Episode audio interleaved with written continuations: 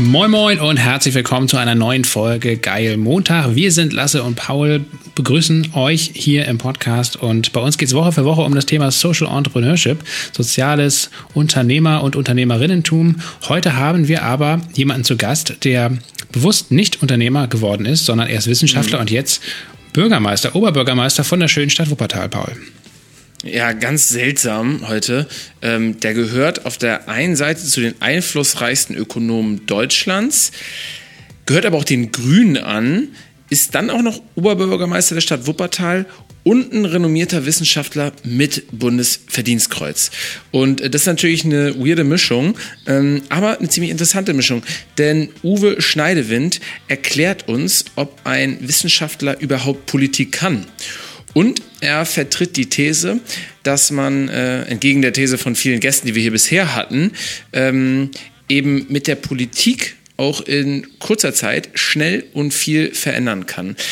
Wir haben mit Uwe über ähm, den Wandel von Gesellschaften gesprochen und in welchen Phasen sich eine Gesellschaft befinden kann, die den Klimawandel erst abstreitet, dann langsam einsieht und realisiert und jetzt langsam Lösungen finden muss. Und ähm, da gibt er uns auch eine Perspektive, wie sich das alles nochmal als Lokalpolitiker denkt. Ja, vor allen Dingen dieses Transformationsmodell von ihm, das fand ich sehr, sehr spannend. Also ähm, wie vor Dingen dieser kulturelle Wandel in den Köpfen stattfindet. Er hatte auch historische Beispiele äh, durchgegangen mit uns äh, anhand der Sklaverei oder der Abschaffung der Sklaverei und auch anhand der Einführung des Frauenwahlrechts zum Beispiel, welche Phasen äh, diese Gesellschaften damals eben durchlaufen mussten, um überhaupt das große Ziel dann irgendwann zu erreichen. Und wenn man sich das so vor Augen führt und ähm, ja ein bisschen zurückblickt in die Geschichte, dann fühlt man sich zumindest, ging es uns so, auf jeden Fall auch ein Stück Stück weit optimistischer nun für, für die große Klimatransformation, äh, in der wir ja mittendrin stecken. Ähm, und wir haben natürlich auch äh, darüber gesprochen, welche Auswirkungen eigentlich Lokalpolitik äh, in diesem ganzen großen Rahmen hat, denn Lokalpolitik und, und städtische Politik ist viel, viel wichtiger, als man gemeinhin denkt, wahrscheinlich sogar wichtiger als Bundespolitik. Hidden Champion der Politik. Ne? Absolut, ne? oder EU und G20. Also die Oberbürgermeisterinnen und Oberbürgermeister in diesem Land werden vielleicht ähm, in den nächsten Jahren die ganz entscheidenden Treiber und Treiberinnen der großen Transformation werden. Also eine sehr, sehr spannende Folge, wie wir fanden. Ähm, wenn euch dieser Podcast gefällt, ist es natürlich immer so, gerne weiterempfehlen, gerne einen kleinen Kommentar da lassen oder eine Rezension. Ähm, bei Apple und wir stehen euch unter fanpost.geilmotor.de für Feedback, Kritik und Fragen zur Verfügung. Und jetzt geht's los. Viel Spaß beim Zuhören.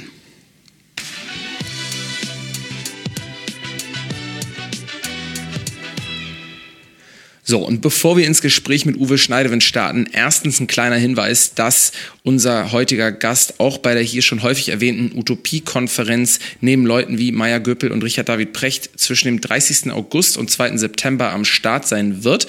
Und für alle, die dann nicht dort sind in Lüneburg, ähm, die können es natürlich streamen. Ähm, und zweitens, äh, ein Hinweis beziehungsweise ein fettes, fettes Dankeschön an die Sponsoren der heutigen Folge und das ist VSB beziehungsweise die VSB-Gruppe. Was heißt VSB? Aufgepasst, das steht für die lateinischen Begriffe für Wind, Sonne und Bioenergie. Trotz Latinum hätte ich keine Ahnung gehabt. Es ist Ventus So und Energia Biologica. Und in dem Sinne steckt auch drin, was draufsteht. Denn die verwirklichen seit 1996 innovative Projekte für Windkraft, Solarenergie und Bioenergie und sind dadurch einer der starken unabhängigen Organisationen, wenn es um Projektentwicklung oder Energieparkmanagement im Bereich erneuerbare Energien geht. Und haben mittlerweile auch schon 22 Büros in ganz Europa, was erstaunlich ist, denn die haben als kleines Ingenieurbüro gestartet. Ähm, und daran merkt man auch schon, dass sie extrem stark wachsen und ziemlich ambitionierte Ziele haben, denn um ihre Version, äh, Vision von einer, ihre Version von einer zukünftigen und nachhaltigen Gesellschaft, aber ihre Vision von einer hundertprozentigen Versorgung unserer Gesellschaft durch erneuerbare Energien umzusetzen, wollen die Jungs und Mädels der VSB die größten Anbieter für erneuerbare Energien in Europa werden und dabei auch noch weitere Geschäftsfelder erschließen, wie aktuell den Bereich E-Mobility. Ich glaube, wenn man bei denen arbeitet, dann muss man Leuten auf Partys nicht lange und kompliziert erklären, wofür der eigene Job gut ist. Die Dringlichkeit unserer Energiewende, die checkt mittlerweile jeder. Und wenn ihr für Nachhaltigkeit brennt oder unsere Welt einfach grüner machen wollt, dann ist VSB, glaube ich, ein richtig guter Arbeitgeber, ähm, die aktuell in fast allen Bereichen neue Kolleginnen suchen. Also checkt das aus auf vsb.energy oder natürlich wie immer auf goodjobs.eu. Wenn ihr euch darüber hinaus über die informieren wollt, dann ähm, haben die natürlich Social Media Kanäle, Newsletter, aber auch eine relativ informative Seite. Wie gesagt, vsb.energy. In dem Sinne, viel Spaß, vielen Dank an VSB und äh, euch viel Spaß mit äh, Uwe Schneidewind und unserem Gespräch.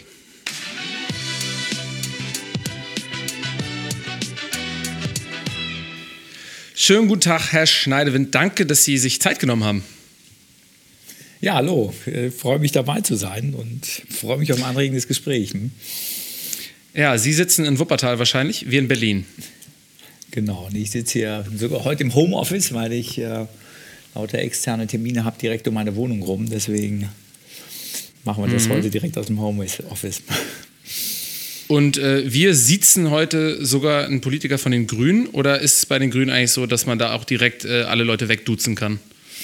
Ja, also ich glaube jetzt innerhalb der Parteien, äh, also wenn man jetzt im Parteikontext unterwegs ist, ist das Du äh, schon üblich, ne? sagen. Aber dann ich, ich, muss immer ja. Ja, im Gegensatz zu Lasse, im Gegensatz zu Lasse bin ich kein Grünmitglied. Dann bleiben wir beim Sie. Das finde ich eigentlich auch nicht schlecht. Ne? So ein bisschen klassischer.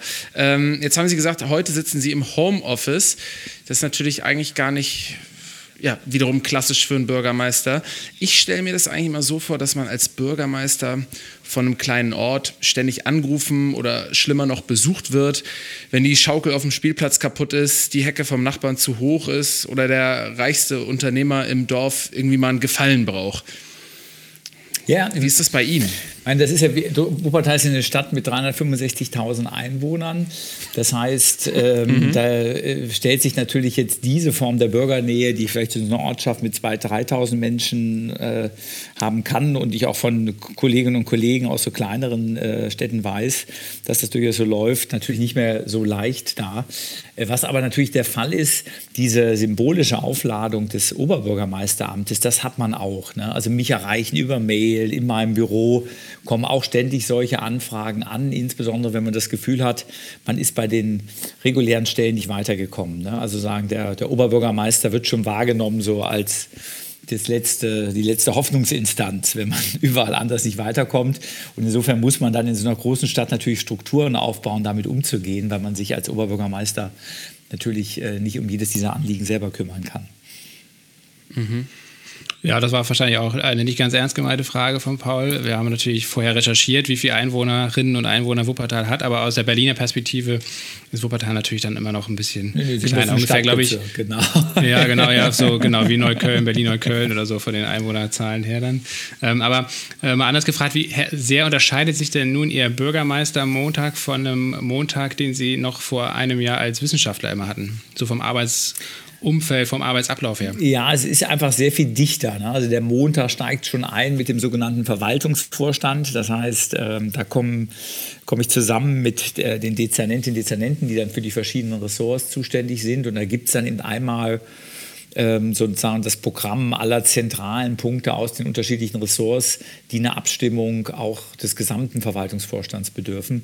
Und da wird schon ein bisschen das andere Muster deutlich. Ne? Ein Oberbürgermeisterjob äh, ist in seiner Themenvielfalt äh, unendlich breit, ähm, auch in der Art äh, und Vielfalt der Menschen, mit denen man in äh, Kontakt ist. Und er ist sehr viel dichter getaktet. Also das hat mich auch äh, so ein Stück ähm, am stärksten auch nochmal geprägt, denn ich habe nie wenig gearbeitet, ne? aber diese, dieser hohe Themenwechsel und die hohe Dichte äh, an Themen, die man über die gesamte Woche abarbeitet, ähm, das, das hat es schon in sich und stellt, glaube ich, auch eine besondere Herausforderung dar, dann ähm, in dieser Intensität den Blick für die großen Linien nicht zu verlieren, ne? weil eben auch ganz, ganz viele kleine Anliegen, wenn sie dann eine strategische Bedeutung kommen, immer wieder auch hochpoppen.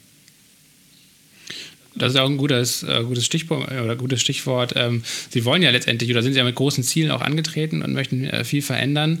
Haben sich ja auch im, im, in den Jahren davor äh, viel auf theoretischer Ebene mit Transformation beschäftigt. Wie läuft es denn bisher so in der Praxis in den ersten sechs, sieben Monaten? Ja, also ich habe, äh, weil ich ja nun auch in der Forschung habe ich mich ja sehr, sehr stark mit Transformationsprozessen auseinandergesetzt. Das war ja auch das Thema am Wuppertal-Institut, dass ich wusste, dass ich mich jetzt ja auf eine Situation ähm, einlasse, in der man nicht von heute auf morgen einen Hebel umstellt. Ne? Jetzt wird man Oberbürgermeister als ehemaliger Klimaforscher und dann ist die Verkehrswende drei Wochen später da ne? und die Energieversorgung nur noch regenerativ, sondern mir wäre ja absolut bewusst, dass es hier wirklich um was sehr langfristiges und strukturelles geht. Und darum war mir extrem wichtig, ähm, ein Gefühl dafür zu bekommen, für die Akteure gerade in der Verwaltung und natürlich jetzt auch für eine neue politische Ratskonstellation, um vor dem Hintergrund all diese Reformprojekte auch so aufzusetzen, dass man eine Chance hat, äh, sie auf den Weg zu bringen. Und wenn ich mir das anschaue, habe ich jetzt schon nach sechs, sieben Monaten das Gefühl, man ist im System angekommen. Ne? Also man äh, hat ein Gefühl für die Architektur äh, und weiß auch, wo große Widerstände sind, wo Themen sind, die man gut koppeln kann. Und jetzt auch mit dem ausgehenden Corona gehen wir eben Stück für Stück die Dinge an. Ne? Ob nun in der Verkehrswende, wir werden jetzt Ende des Monats eine große äh, Klimaneutralitätsstudie 2035 mit dem Wuppertal-Institut für die Stadt vorlegen. Ne? Und das ist dann sozusagen der Kompass für die, für die nächsten fünf Jahre. Klingt ja so, als ob schon relativ viel passiert ist und noch viel passieren wird. Wobei ja ihr Politikstil gerade zu Beginn nicht allen gefallen hat, ne? zumindest nicht allen Journalisten. Ähm, in den ersten Monaten nach der Wahl haben sie mit Ansage primär nach innen gewirkt, mh, hm, viel mit Mitarbeitenden in der Verwaltung gesprochen, an Konzepten gearbeitet. Nach außen hin gab es da ein paar Leute, Kritiker, die gesagt haben, dass sie irgendwie kaum sichtbar waren. In der Wuppertaler Zeitung stand irgendwie, wo ist Uwe? Mm, ist das vielleicht so ein Grundproblem der Politik, dass sich alle eigentlich Inhalte wünschen, aber am Ende ist dann doch viel um Posen, Fotos und äh, Präsentation geht? Ja, ja, also das ist schon ein wichtiges Element ne, in Lokalpolitik. Ne? Das ist die Form der, auch der Inszenierung, äh, manchmal auch so mit ganz eigenen Auswüchsen, weil man darf sich ja nichts vormachen. Im Hinblick auf die Grundrichtung in so einer Stadt, was passieren muss, gibt es gar nicht so große politische Differenzen. Das sind ganz wenige Themen, wo wirklich über völlig unterschiedliche Richtungen gestritten wird, sondern es geht oft ein bisschen mehr um die Frage, wer hat es zuerst erfunden, ne? um sich damit auch zu positionieren. Und dadurch entsteht dann schon so ein Stück so eine Poserkultur. Äh, und der Oberbürgermeister, das ist natürlich auch immer, weil das ist ja der Einzige, den jeder in der Stadt irgendwie kennt und zuordnen kann. Äh, und dann natürlich auch durchaus so eine Erwartungshaltung ist, den will ich dann immer sehen, ne? auch in diesem, diesen Poserwettkämpfen, sondern dafür habe ich den ja auch gewählt, ne? dass der sichtbar wird. Und wenn dann Oberbürgermeister, gerade jetzt auch nochmal in der Corona-Phase, einem ja durchaus vorher super Arbeit leistenden Krisenstab ähm, weiter die Federführung überlässt, dann äh, reduziert das natürlich in so einer Ausnahmesituation nochmal ein Stück die Sichtbarkeit. Und ich selber, ich war ihm gar nicht böse. Äh, weil das, was ich gerade geschildert habe, ein Gefühl für die Strukturen zu bekommen, anzukommen, Vertrauen aufzubauen. Wir haben auch so ein gemeinsames Zukunftsprogramm mit den Führungskräften der Verwaltung entwickelt, damit wirklich so ein Kompass auch für die nächsten fünf bis zehn Jahre da ist. Äh, das konnte ich natürlich dann sehr viel konzentrierter machen. Aber man musste diese Welle ne, dann auch aushalten. Ne. Aber ähm, das, äh, am Ende habe ich mich sogar ein Stück auch befreiter gefühlt, ne, weil dann irgendwann alle hm. Gebucht hatten, da ganz so bürgernah ist der Schneidewind vielleicht gar nicht. Und das entlastet mich ja auch für die Zukunft. Ne? Wenn man jetzt am Anfang mhm. das unendlich stark bedient, dann muss man wirklich auch zu jedem äh, Feuerwehrfest, ne? äh, weil dann ist sonst jeder enttäuscht, wenn man nicht auch hingeht. Und jetzt habe ich das auch den Erwartungshorizont so runtergeschraubt, dass sich eigentlich jeder freut, der mich mal persönlich sieht. Und das muss auch für das, was wir jetzt in den kommenden Jahren vorhaben, nicht nur schlecht sein. Mhm. Als äh, Wirtschaftswissenschaftler oder als Ökonom haben Sie es ja auch viel mit Prognosen zu tun. Was war dann so die Abweichung der Realität von Ihrer Prognose, wie das Politikerdasein werden würde? Ja, also ich habe, äh, wie schon angedeutet, ich war äh, eben wirklich von dieser Intensität äh, überrascht und was das auch eben selber in den Coping-Strategien bedeutet, äh, in, diesem, äh, in diesem ständigen äh, auch Rausch, den, den Antwort und auch Resonanzanforderungen aus dem System konfrontiert zu sein. Also das war intensiver, ne? das hatte ich ein Stück weniger, sozusagen lag bei 140 bis 50 Prozent gegenüber dem, wo ich es erwartet habe. Wo ich sehr positiv überrascht war, äh, die hohe Dichte, äh, Dichte sehr, sehr engagierter äh, und auch committeter Führungskräfte. Also man wirklich merkt, viele arbeiten in der Stadt äh, mit einer hohen Leidenschaft, auch einer guten Personalentwicklung. Das ist ja immer so ein bisschen. Also haben Sie unsere deutsche Verwaltung unterschätzt? Äh, ja, äh, also äh, weil man ja auch das Außenbild ist ja immer desaströs, ne? wenn man sich überlegt, wie auf Verwaltung geschimpft wird, weil gerade im Lokalen ja man immer nur aus einer Defizitperspektive drauf blickt und gar nicht sieht, was in einem solchen Stadtkonzern tagtäglich eigentlich geleistet wird, um die Stadt am Laufen zu halten. In Corona hat sich das ja etwas gewandelt, ne? weil über die Art, wie wir die Impfzentren aufgebaut haben, ne? also wie wir uns in der Krise auch in den Städten bewährt haben, ist, glaube ich, der Respekt und die Wertschätzung vor Verwaltung durchaus gestiegen. Aber in der, in der, in der Phase davor, und das hast du fast in jeder Stadt, wird äußerst äh, dann ja aus der Stadtgesellschaft negativ über Verwaltung diskutiert. Und das steckt einen ja schon ein Stück an. Also ich hatte schon vermutet, dass es nicht so schlimm ist, wie es immer kolportiert wird. Aber dass es so gut ist, hat mich sehr positiv überrascht. Ja, gut, wir sind natürlich auch gebrannte Kinder. Wir kommen ja aus Berlin hier oder wir wohnen seit längerer Zeit in Berlin und ähm, das ist wahrscheinlich so äh, ja, der Peak of äh, Verwaltungs. Äh, Demoralisierung oder so. Auf jeden Fall, äh, die Meinung hier über die Berliner Verwaltung, die ist ja, das wird ja wahrscheinlich bis zu Ihnen durchgedrungen sein, auf jeden Fall nicht, auch nicht so prächtig. Ne? ja, die ist einstimmig sogar. ja, ja, genau. Ähm, Sie sind jetzt ja, wie gesagt, aus der Wissenschaft in die Politik gekommen. Das gibt es bisher jetzt eigentlich gar nicht so häufig in ähm, in, in, in, Deutschland bisher. Kennen Sie auch äh, andere Beispiele, beziehungsweise haben Sie vielleicht auch in Ihrem Kolleginnenkreis ähm, aus der Wissenschaft Menschen, die es jetzt in Zukunft vielleicht auch in die, in die Politik zieht. Ähm, gerade im Bereich Klimaschutz steht ja viel an und seit es Fridays for Futures gibt, jetzt durch Corona natürlich nochmal viel stärker, ist ja auch so, dass viele Wissenschaftler und Wissenschaftlerinnen ähm, stark im Fokus der Öffentlichkeit stehen eigentlich. Ne?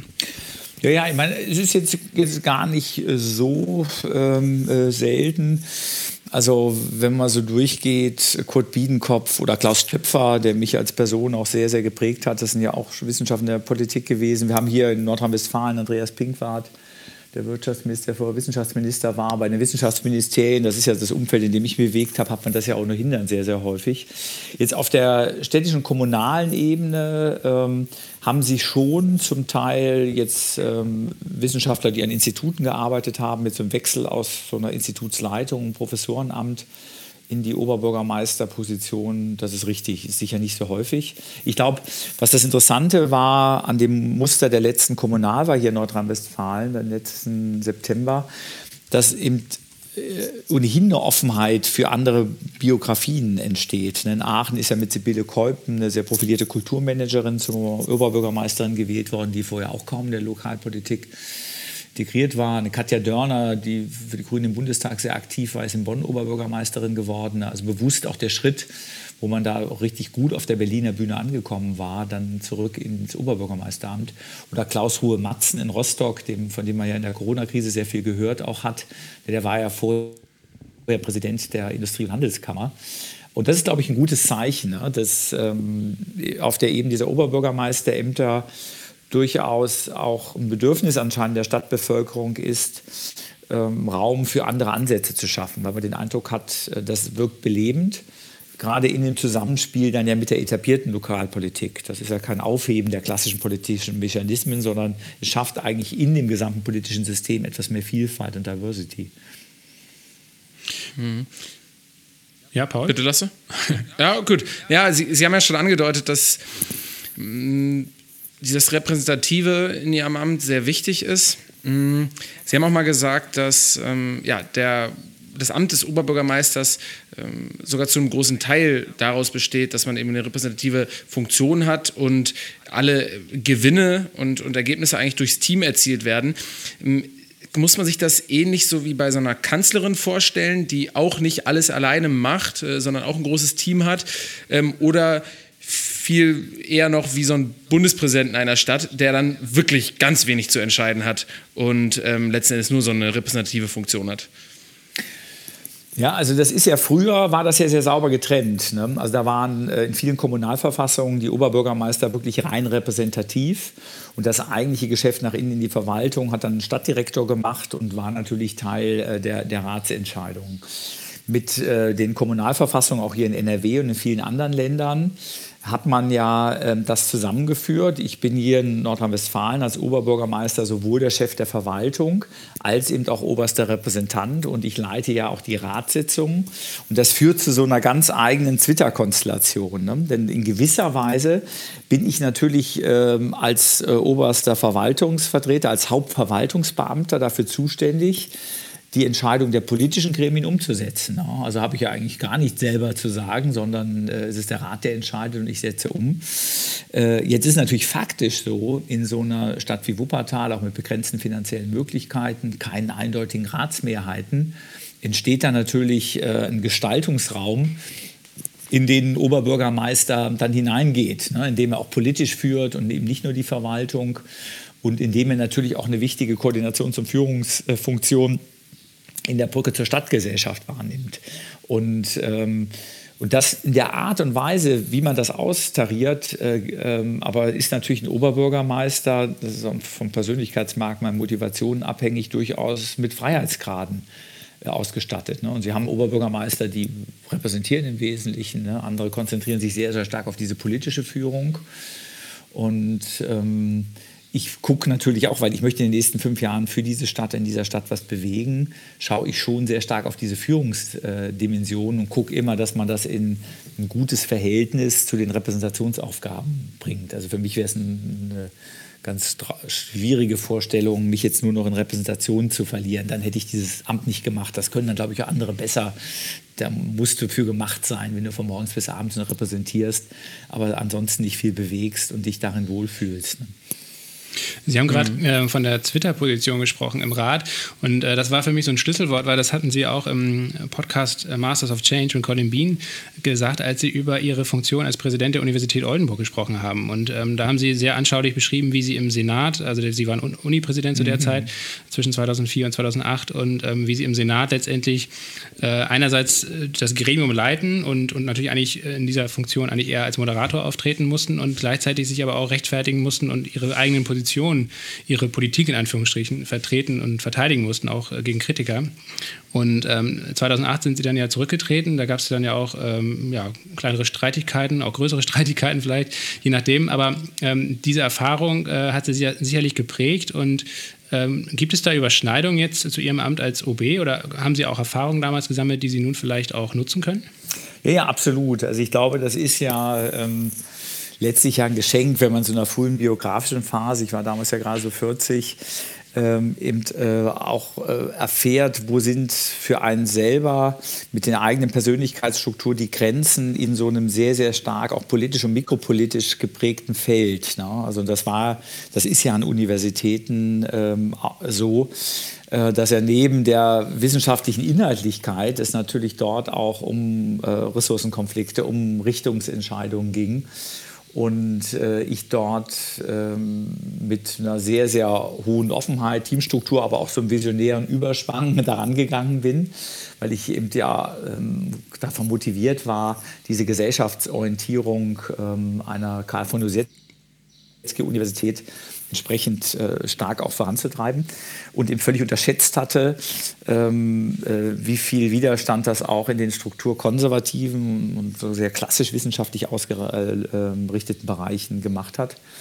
Äh, und viel, viel zu spät eigentlich ein Gespür dafür entwickelt hatte, was sich da zusammenbraute und das dann zusammenkam, so mit paar auch klassischen Führungsanfängerfehlern, wenn man so eine große Organisation das erste Mal leitet. Und das sind natürlich jetzt alles extrem wertvolle Erfahrungen, sowohl dann am Wuppertal-Institut, aber jetzt auch im politischen Raum gewesen. Ne? Man ist da jetzt sehr viel achtsamer. Das ist ja nochmal ein sehr viel politischerer Raum hier in dem Umfeld. Ne? Äh, und ähm, das mag ich schon, dass das ein hohes Privileg ist, jetzt das dritte Mal in seinem Leben eine größere Organisation in der Leitung zu übernehmen. Äh, weil man natürlich auf dem Weg äh, über diese letzten knapp 20 Jahre doch vieles an Erfahrung mitgenommen hat. Ne? Ohne dass das jetzt eine Gewähr Gibt's? ist, dass man jetzt alles richtig macht. Ne? Wer weiß, was man jetzt an, an neuen Erfahrungen oder Grenzen auch dann spürt. Hm, Gibt es irgendeinen anschaulichen Führungsanfängerfehler, den Sie gemacht haben? Ja, also einer, ähm, den man eben völlig unterschätzt, wenn man vorher nur so kleinere Teams, ich hatte einen Lehrstuhl, vielleicht zehn Mitarbeiter macht, äh, dass man so das Gefühl hat, ah, du bist unmittelbar ansprechbar für alle Mitarbeiterinnen und Mitarbeiter und dann an den eigentlichen Führungskräften vorbei in Gespräche geht, vielleicht sogar sich dazu hinreißen lässt, Zusagen zu machen und damit die Autorität der eigenen Führungskräfte unter, untergräbt. Wenn du große Organisationen leitest, dann leitest du Führungskräfte von Führungskräften. Und wenn die unmittelbare Loyalität ähm, gegenüber den direkten äh, ersten Führungs- und zweiten Führungsebene nicht da ist, also die auch wissen, sie können sich auf dich verlassen und da muss man auch kritische Sachen offen aussprechen, aber die sich darauf verlassen können, dass man ihre Autorität als Führungskraft äh, nicht untergräbt, dann kann man so eine Organisation nicht steuern. Weil man kann angesichts mhm. der Tausenden von Vorgängen in so einer Stadt, äh, können, kann das immer nur vor Ort passieren und man muss die Führungskräfte, die unmittelbaren, empowern.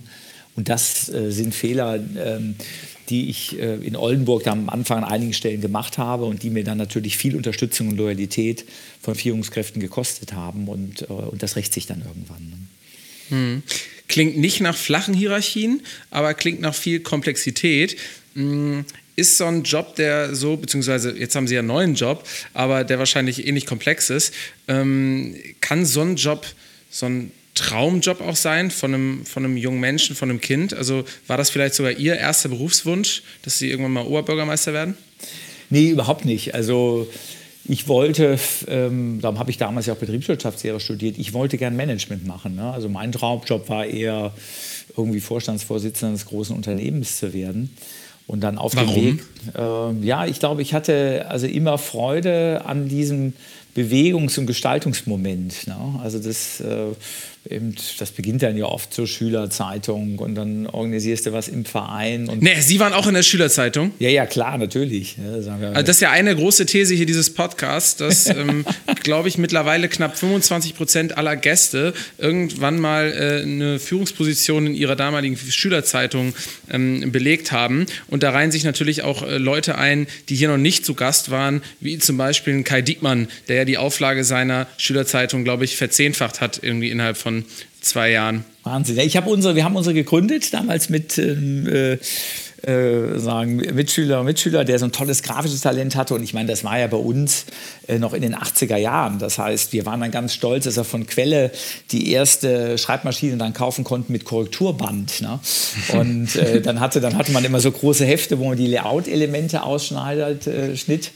Und eben mein, äh, mein Freund, der konnte super zeichnen. Ne? Dadurch hatten wir auch dann tolle Illustrationen in der ganzen Zeitung. Nee, und das ist, war natürlich immer klasse, mhm. weil du musstest, hattest das redaktionelle Geschäft, das inhaltliche, du musstest dann die Anzeigen einwerben. Also es war ja wirklich so Unternehmensgründung dann im Kleinen. Und an solchen mhm. Elementen hatte ich immer großen Spaß. Naja, und dann ist was, was war der Name der Schülerzeitung? Der Knoten, haben wir das genannt. Und, nee. ja, ja, ja, gut. Ich auch Nicht ganz so verkopft wie der von Kai Diekmann, der hieß, glaube ich, Passepartout. oh ja, oh ja, das ist, da merkt man schon, das ist ein großbürgerliches ja, Gymnasium. Waren Sie zufällig auch auf einer Waldorfschule? Nee, nee, das äh, war so ein, war, wir hatten, ich bin in Troisdorf in meinem Siegkreis groß geworden, da gab es so zwei zentrale Gymnasien, das war das städtische Gymnasium, also das war unprätentiös, aber ich habe da noch ein großes Latinum gemacht. Also sagen, okay. Ja, nee, ich frage deswegen, weil das ist die zweite Gemeinsamkeit ah, vieler ja. unserer Gäste zumindest. Äh, also einerseits managen sie die Schülerzeitung und zweitens sind sie oft auch äh, an der Waldorfschule gewesen tatsächlich. Ja, ich glaube, zum Selbstwirksamkeitsentwickeln ist eine Waldorfschule sicher auch nicht das schlechteste Umfeld. Aber Laste, dafür war er Top-Management-Berater. Ja, genau. Das, das haben ist, ja auch wiederum das viele. Das ist die dritte Gemeinsamkeit, ja, genau. Also, Sie waren dann zumindest mal kurz bei Roland Berger. Genau. Das ist auch schon fast 30 Jahre her. Oder ist ja nicht 30 Jahre ja, her. Ja, genau. Das sind ähm, genau 30 Jahre. Ja. Und ähm, ja, wenn, wenn Sie so ein bisschen zurückgucken, oder wir können ja mal für unsere Zuhörerschaft jetzt auch ein bisschen aufdröseln, genau, wie Sie überhaupt zum Bürgermeister äh, geworden sind. Also, BWL-Studium, Roland Berger, kurze Station. Ähm, das fand ich ganz interessant, mit welchen Beweggründen Sie da äh, zu Roland Berger gegangen sind. Das war Anfang der 90er, als da gerade eine Abteilung für Nachhaltigkeit gegründet wurde eigentlich. Ne? Das war, glaube ich, auch so. Ja, ja. das ist ja diese äh, Vor-Rio-Phase gewesen. Ja. Ne? 87 der Brundtland-Report, ne? Our Common Future, 92 die Rio-Konferenz. Und man glaubt das ja auch gar nicht, auch gerade den jüngeren Leuten ist das sehr schwer zu vermitteln, dass wir damals schon mal genau so eine Aufbruchstimmung hatten. Und das ist ja auch ein Grund, warum viele meiner Generation dann auch so frustriert sind, weil man sich irgendwie dann gefragt hat, hey, was ist die letzten 30 Jahre eigentlich passiert? Da waren wir doch schon mal vor 30 Jahren. Was ist da eigentlich schiefgegangen? Und das war eben damals so. Ne? Konzerne wie VW schrieben sich auch Sustainability auf die Fahnen. holten dann hoch innovative Leute in den Vorstand ne? und die Beratungen witterten eben auch das große Geschäft. Und dann war aber sehr schnell klar, das ist nur eine Blase. Äh, und dann hieß da Nachhaltigkeitsberatung plötzlich, dass man die großen Energieversorger dabei beriet, wie die, ihre, wie die ganze Entsorgungswirtschaft aufkauften. Und da sagte ich, ja, das war jetzt ja nicht der Grund, warum ich das machen wollte.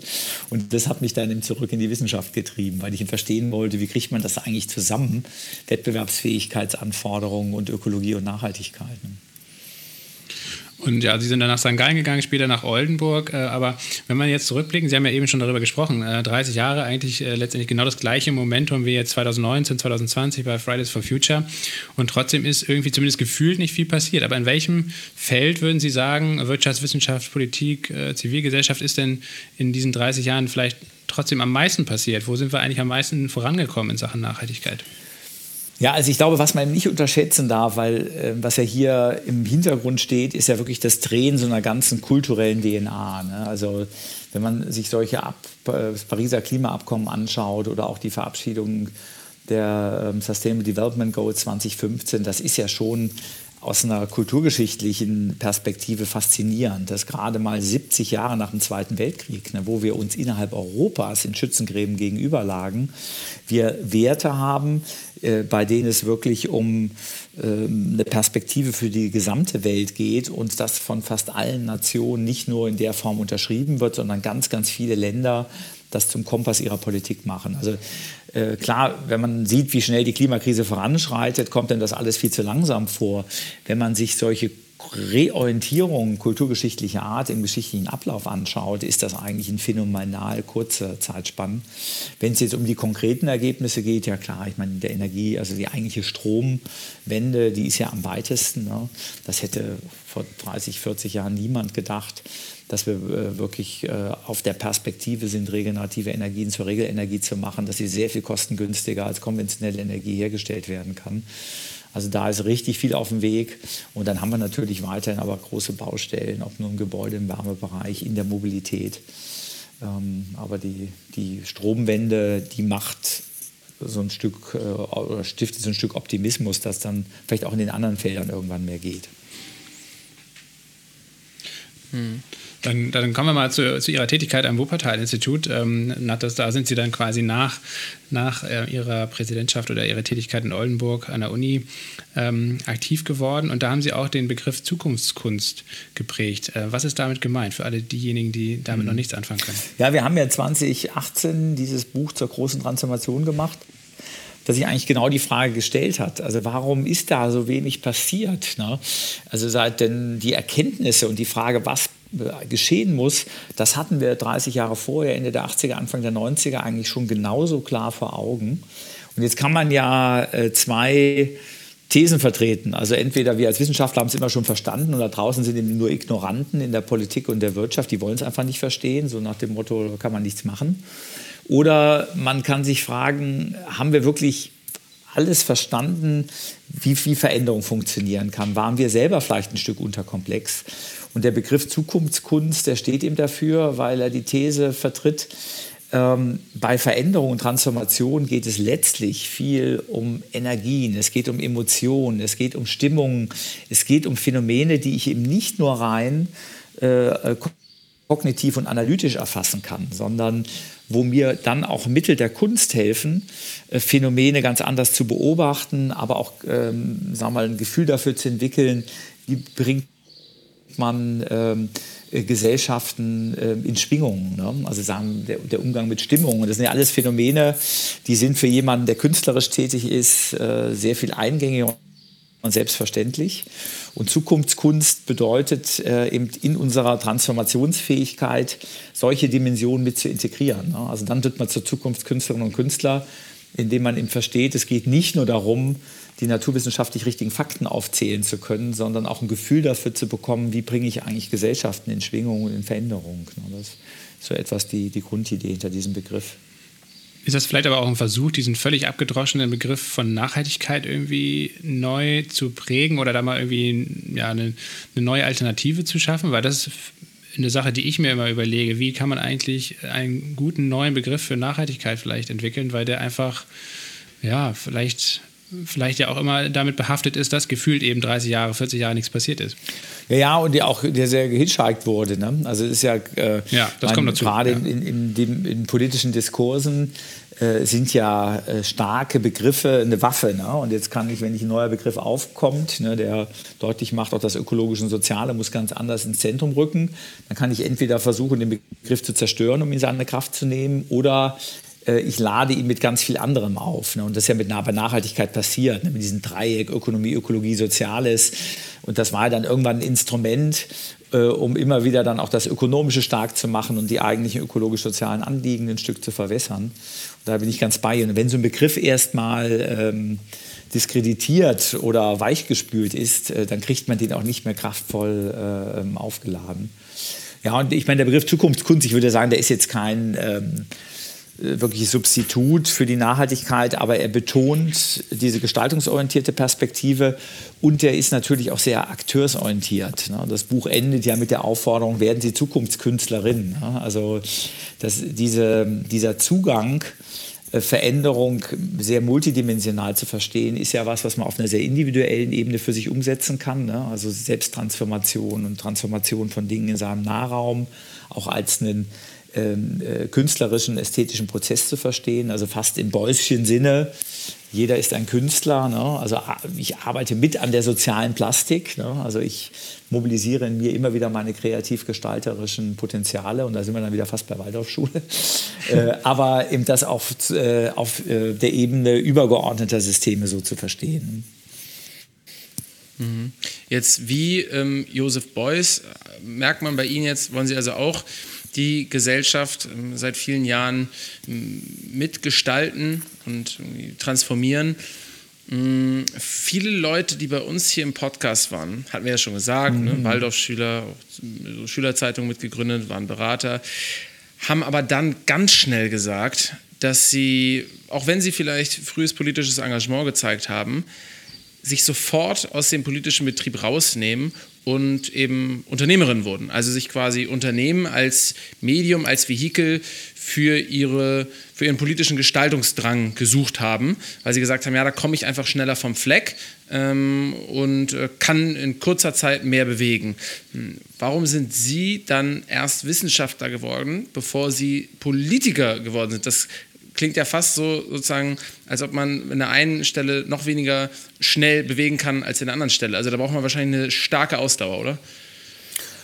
Ja gut, das ist ja, ähm, das ergibt sich ja auf so einem Weg, so einem Prozess. Ich wollte ja auch, ähm, äh, sagen mal, erst Manager werden, hatte eben das Gefühl, ja klar, ein Unternehmen, da kannst du in anderen ganz Kraft gestalten und dann ja die Erfahrung machen müssen, wie eng eigentlich äh, das Gestalten in ähm, klassischen Unternehmenskontexten ist. Ne? Damals gab es ja noch gar nicht diese starke Social Business Bewegung oder wirklich glaubwürdige Nachhaltigkeitsorientierung Unternehmen, Konzernen. Also in den 80ern, das war die Shareholder Value Orientierung, the business of business is business.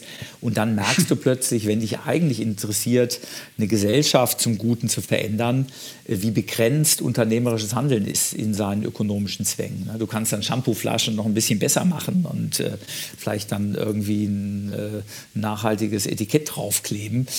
aber diese Grundsatzfrage, äh, wie entwickelt sich so ein Gesamtsystem weiter, kann man aus der Perspektive gar nicht bearbeiten. Und, ähm, und darum bin ich dann in der Wissenschaft gelandet, weil ich ja nun eine relativ engstirnige Ausbildung hinter mir hatte als Betriebswirt und habe dann in St. Gallen eine sehr viel stärker gesellschaftsorientierte äh, Managementlehre erlebt, habe bin sehr viel tiefer eingetaucht in äh, Politik und Sozialwissenschaften. Meine Habilitation war eigentlich eher eine soziologische Arbeit, die nach der Rolle von Unternehmen in gesellschaftlicher Veränderung fragt. Und das hat mir überhaupt erst den Horizont und den Kompass dafür gegeben, ähm, Zusammenhänge sehr viel intensiver zu verstehen. Und das ist am Wuppertal-Institut ja noch mal stärker geworden. Und dann ist ja aus der Arbeit am Wuppertal-Institut mir immer klarer geworden, welche Rolle eigentlich Städte in diesen übergeordneten Transformationen spielen. Also auch die Forschung am Wuppertal-Institut auch die ich vorangetrieben habe, war ja sehr, sehr stark stadtorientiert. Wir haben diese Reallaborkonzepte ähm, auf den Weg gebracht. Und dann war das dann irgendwann so ein natürlicher Schritt, als da Parteien an mich herantraten und fragten, könntest du dir vorstellen, Oberbürgermeister zu werden? Ich sage mal, irgendwie ist es ja ein Zeichen. Also man jetzt seit fünf oder zehn Jahren an der Rolle von Städten in der großen Transformation arbeitet und jetzt bekommt man da eventuell die Chance, das selber ähm, als Oberbürgermeister in der Stadt mitgestalten zu können. Ne? Also ist das sowas ergibt sich ja dann wirklich eher auf dem Weg. Ne? Wie gesagt, da wäre ich mit dem, jemand mit 19 gesagt, Uwe, du wirst mal Oberbürgermeister. Ich sage, ja, spinnst. Aber das ist ein ganz, ganz wichtiger Punkt. Ähm, also, weil Lokalpolitik wird ja in der Öffentlichkeit oftmals eher stiefmütterlich äh, behandelt. Es wird immer erwartet, dass die Bundesebene oder die EU oder die G20 die große Transformation anstoßen. Aber warum ist denn ausgerechnet die lokale Ebene so bedeutsam? Ja, weil wir, wir sind ja in, durch diese, ähm, diesen fundamentalen Wandel, ähm, muss ja das, was so eine nachhaltige Welt bedeutet, äh, erlebbar und fassbar werden. Ne? Und wir sehen ja, wenn wir jetzt über Mobilitätswende diskutieren, dann reden wir zwar auf der einen Seite viel über abstrakte Instrumente, die es braucht, aber es endet sofort in der, in der ideologischen Blockade. Ne? 12 Cent mehr für den Sprit geht doch gar nicht. Ne? Tempo 100 oder 130. Ne? Also das ist eine festgefahrene Debatte. Dort, wo Bewegung entsteht, sind die Städte. Ne? Dann fängt dann plötzlich eine Anne Hidalgo in Paris an, den Champs-Élysées freizuräumen. Barcelona entwickelt Superblocks. Ne? Ähm, es entstehen hochinteressante äh, Quartiersmobilitätskonzepte. Und in den Städten wird für Menschen fühlbar und lebendig, wie ähm, Mobilitätswende eigentlich aussehen kann, wie sie plötzlich auch Lebensqualität in Städten ganz anders erhöht. Und das bereitet den Boden dafür, dann auch auf der Ebene der übergeordneten Steuerung ganz andere Durchsetzungsfähigkeit zu erzeugen. War bei der regenerativen Energien ja ähnlich. Ne? Die wurden am Anfang verlacht und irgendwann wurden diese Windräder immer größer und effizienter. Ne? Es entstanden neue genossenschaftliche Strukturen. Also ich glaube, in so Phasen des fundamentalen Wandels passiert eben das, was ja äh, Meyer Göpel den radikalen inkrementellen Wandel nennt. Ne? Also der radikale Wandel ist letztlich die Aneinanderreihung von ganz kleinen inkrementellen Schritten, die dann aber in ihrer Summe den Charakter eines solchen Systems radikal verändern. Ne? Und die Städte sind sozusagen der Hort dieses inkrementellen Wandels. Ne? Also hier kann man wirklich die Bausteine mitschaffen, die dann in der Aneinanderreihung mit vielen anderen äh, Dingen, die in anderen Städten passieren, auch das Große in Bewegung bringen. Sie haben eben schon angesprochen, dass für Sie eben nicht nur die ökologische Komponente, sondern vor allen Dingen auch die soziale Frage ähm, gleichsam bedeutsam ist und ganz, ganz wichtig ist, wenn man eben Klimaschutz zum Beispiel voranbringen möchte. Haben Sie vielleicht ein, zwei Beispiele aus der lokalpolitischen Praxis, äh, Praxis also aus Wuppertal, äh, woran sich das jetzt zum Beispiel ganz aktuell ähm, irgendwie manifestiert? Ja, ich meine, äh, im Mobilitätsthema ähm, äh, spielt das natürlich eine zentrale Rolle. Äh, und da lohnt sich dann auch sehr genau hinzuschauen. Ne? Also, weil wir haben ja oft auch in der Bundespolitik das Argumentationsmuster, ja, wenn ich jetzt armen Menschen, die sich nur ein, äh, sagen wir mal, ein sehr altes und dann auch sehr CO2-intensives Auto leisten kann, jetzt über CO2-Steuer das sehr, sehr viel teurer mache, dann ist das sozial in höchstem Maße ungerecht.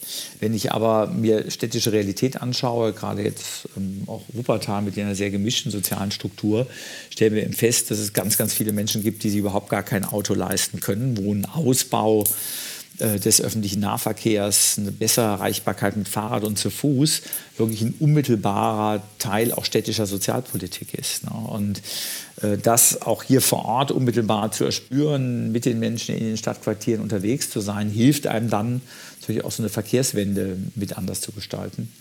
Ein anderes Thema, das ist natürlich auch in allen Städten hochrelevant, ähm, wie gehen wir eigentlich mit den Anforderungen an energetische Sanierung, und der Verfügbarkeit von günstigem Wohnraum einher. Ne? Also da, das ist natürlich ein Riesenthema. Auf der einen Seite wollen wir unseren Gebäudebestand klimaneutral machen und zum anderen darf das natürlich jetzt nicht zu einem gewaltigen äh, Gentrifizierungswelle führen. Ne? Und das mit dann genossenschaftlichen und den öffentlichen Wohnungsbauunternehmen gemeinsam zu diskutieren, schauen, was sind da angemessene Lösungen. Äh, da braucht es dann auch ein enges Zusammenspiel zwischen der Erfahrung vor Ort und natürlich dann der Politikgestaltung auf Bundesebene, ne? weil viele dieser Fragen, die werden dann schon durch Bundesgesetze sehr entscheidend beeinflusst. Was sind äh, aktuell, wir haben jetzt ja über Ökologie schon gesprochen, aber was sind denn ähm, die ökonomischen Herausforderungen äh, vom Wuppertal aktuell? Ja, ich meine, wir sind ja eine Stadt, die sich seit den 60er, 70er Jahren im massiven äh, Strukturwandel befindet. Diese Stadt hatte in den 70er Jahren mal 430.000 Einwohner, sie hat jetzt noch 365.000. Äh, sie waren Textilindustrie-Schwerpunkt, die eben komplett abgewandert ist. Ne? Und ähm, dadurch ähm, hat sich auf der einen Seite eben eine sehr, sehr lebendige äh, Schicht von Familien und mittelständischen Unternehmen durchgesetzt, die dann in diesem Wandel sich auf neue innovative Felder äh, eingestellt haben. Also Kabelindustrie, die aus der Textilindustrie entstanden ist, aus dem Maschinenbau, jetzt so Unternehmen wie Vorwerk, ne, die ursprünglich mal ne, Teppich, Teppichreinigung, Staubsauger und jetzt mit äh, sowas wie dem Thermomix, ne, den, den globalen Küchengerätemarkt ähm, auch dominieren und das weiter zu stärken. Also zu sehen, dass der industrielle Kern, der diese Stadt ausmacht, erhalten bleibt, aber sich zunehmend auf die Zukunftsfelder ausrichtet. Das ist unser großes Thema. Ne? Und wir setzen jetzt ja aktuell sehr stark auf diesen Trend auf Kreislaufwirtschaft. Da haben wir den Anspruch, so ein bisschen Circular Valley zu werden, also ein Ort, wo über viele, auch Industriebranchen hinweg, diese zirkulären Lösungen vorgedacht werden. Ne? Und, ähm, und dann in, in der großen Hoffnung, dass das dann äh, sowohl von der Wertschöpfung als auch den Arbeitsplätzen das kompensiert, was eben durch den Strukturwandel an, anderer, äh, äh, an einer anderen Ecke durchaus weiter wegfällt. Welche Rolle spielt zum Beispiel dann die Innenstadtentwicklung? Also ähm, Sie haben jetzt ja eben die industriellen Arbeitgeberinnen angesprochen, die größeren Unternehmen. Aber Wuppertal wird wahrscheinlich auch ein ähnliches Problem haben wie andere Städte, dass äh, die Innenstadt jetzt auch natürlich gerade verstärkt durch ähm, die Pandemieauswirkungen äh, verödet und ähm, dass da natürlich dann vielleicht auch viele Arbeitsplätze weggefallen sind im Handel, in der Gastronomie, die vormals irgendwie auch relevant waren. Wie, mit welchen Konzepten kann Wuppertal, aber natürlich vielleicht auch andere Städte ähm, ähnlicher Größenordnung ähm, dagegen steuern und, und ähm, die Innenstadt wiederbeleben? Das ist ein Riesenthema. Ich komme gerade heute Mittag eine große Diskussion äh, äh, an der Sparkassenakademie hier in Nordrhein-Westfalen, äh, wo wir über die Rolle äh, der Sparkassen in, diesem Innenstadtwandel gesprochen haben.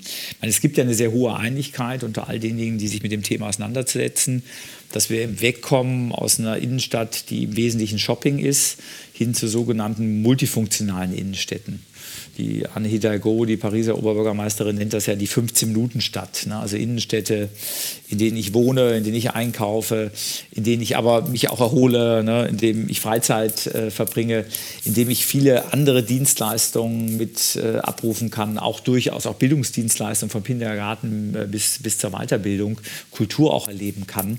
Also eine Innenstadt sich sehr viel stärker gemeinwohlorientiert definiert, also ein Ort, äh, wo es ganz, ganz viele Gründe kommt, hinzukommen und über die Aufenthaltsqualität definiert. Und die Kunst ist eben jetzt in den Städten, das vorzubereiten. Wir sind jetzt zum Beispiel dabei in Elberfeld, das ist ja äh, einer unserer beiden Hauptinnenstadtkerne, werden wir jetzt in so eine große Bundesbahndirektion ein riesiges städtisches Service Center hineinnehmen, ne, sodass dann plötzlich eben nicht nur Shopping, sondern auch die Nachfrage nach solchen städtischen Services möglich ist. Wir versuchen äh, eben durch die äh, Nähe, die wir haben, jetzt zu Naherholungsräumen, das Schöne von der, der also im Döppersberg der Elberfelder Innenstadt ist es gerade mal einen guten Kilometer an so eine riesig ausgebaute Radtrasse, die entlang der Hänge durch ganz Wuppertal führt, mit so einem alten Bahnhof, der so einer zivilgesellschaftlichen Initiative seit zehn Jahren wunderbar bespielt wird äh, und du plötzlich ganz andere Erlebnisse und Aufenthaltsqualitäten in so eine erweiterte Innenstadt hineinbekommst. Ne? Und das ist das, an dem wir arbeiten. Aber das sind lange Prozesse, weil das auch die Investitionskalküle derjenigen, die in Innenstädte investieren, radikal verändert, viel politische Gestaltung auch braucht. Aber Wuppert, die Wuppertaler Innenstädte, die genauso einen Strukturwandel, wie ihr das gerade beschrieben habt, durchlebt haben, haben, glaube ich, von ihrer Grundvoraussetzung, sind die durchaus auf diese neuen Innenstadtleitbilder gut vorbereitet. Und ich wage immer die These, dass hier gerade Elberfeld und Barmen 2030 mit die attraktivsten Innenstädte in Westdeutschland sein werden. Also zumindest arbeiten wir daran, weil die von Kultur, Naherholung, alternative Szene, neue Shopping-Erlebnisse, Freizeitkultur so viel auf engstem Raum eigentlich vorhanden ist. Und wenn wir das ganz anders im Wert setzen, dann äh, ist das eben nicht mehr nur eine austauschbare Shopping-Hauptstraße, ne, sondern wirklich ein hochinteressanter, urbaner Entwicklungs-Experimentier-Erlebnisraum. Hm. Ich habe ähm, vorhin, als Sie gesagt haben, dass Sie in den, wann war das, 80ern oder 90ern, mal so eine Phase miterlebt haben, wo man eigentlich von einem starken, von einer starken Transformation ausgegangen ist, was dann mhm. schwer enttäuscht wurde. Ja, ja, ja ähm, da dachte ich selber so, boah, also wenn das jetzt irgendwie ein Jugendlicher hört, eine Jugendliche, die bei Fridays for Future mitrennt, dann kriegen die ja sofort irgendwie äh, Panik und Anxiety und denken so, scheiße, ja, wir laufen da jetzt schon wieder in sowas rein, weil klar, irgendwie die, das große Vertrauen in jetzt irgendwie die Wirtschaft und die Politik ist wahrscheinlich irgendwie noch nicht da. Ähm, was läuft denn strukturell jetzt anders und was sind Argumente dafür, dass es eben sich nicht so nochmal wiederholt? Ja, also äh, ich habe das ja angedeutet, das, wo am meisten passiert ist, sind die kulturellen Tiefenschichten. Ne? Ähm, und die haben ja dazu geführt, dass äh, gerade jetzt diese Bewegung von Fridays for Future eben auf einen äh, Boden fielen, wo wir auf der einen Seite ganz andere, nicht nur technische, sondern gerade ökonomische Optionen haben. Ne? Denn längst ist in der Industrie klar, dass regenerative Energien auch ökonomisch die klügere Lösung sind. Ne? Dass äh, die Aspekte äh, Risikoabwehr, weiß ich natürlich auch draußen die Problemlage verschärft hat, äh, das ökonomisch sehr viel sinnvoller machen. Und darum hat Brauche ja. ich dafür echt eine kulturelle Tiefenschicht? Also es sind doch Sachen, die lassen sich doch eigentlich einfach rechnen, oder? Ja, aber das war vor 30 Jahren, rechnet sich das nicht. Ne?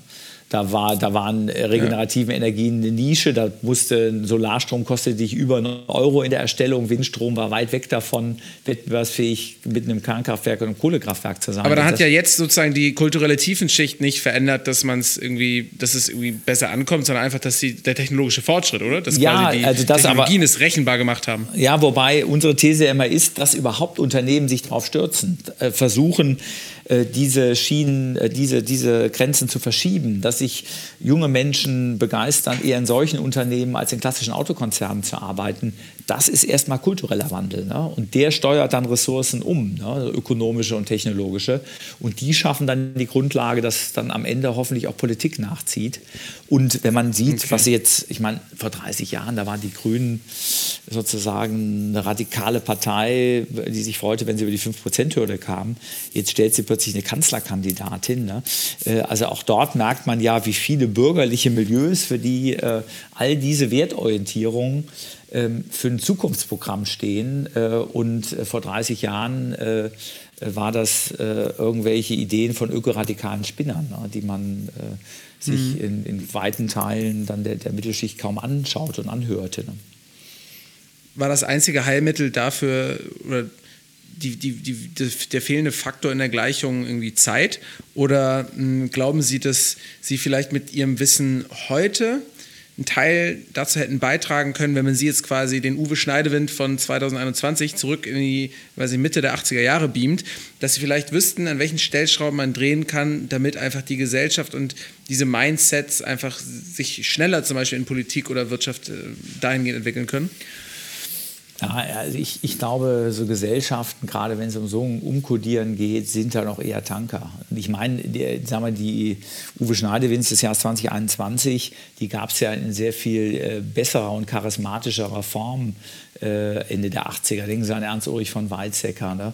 äh, an Peter Hennecke und viele dieser Pioniere der Nachhaltigkeitswende. Wir waren ja, oder auch selbst ein Klaus Töpfer, ne, dann im, im, politischen Bereich. Also wir waren ja, äh, also es hat ja an visionären Personen, ne, die auch ein gutes Gefühl hatten für Prozesse nicht gemangelt, ne, sondern es war einfach, das, das System äh, war für die Transformation noch nicht reif.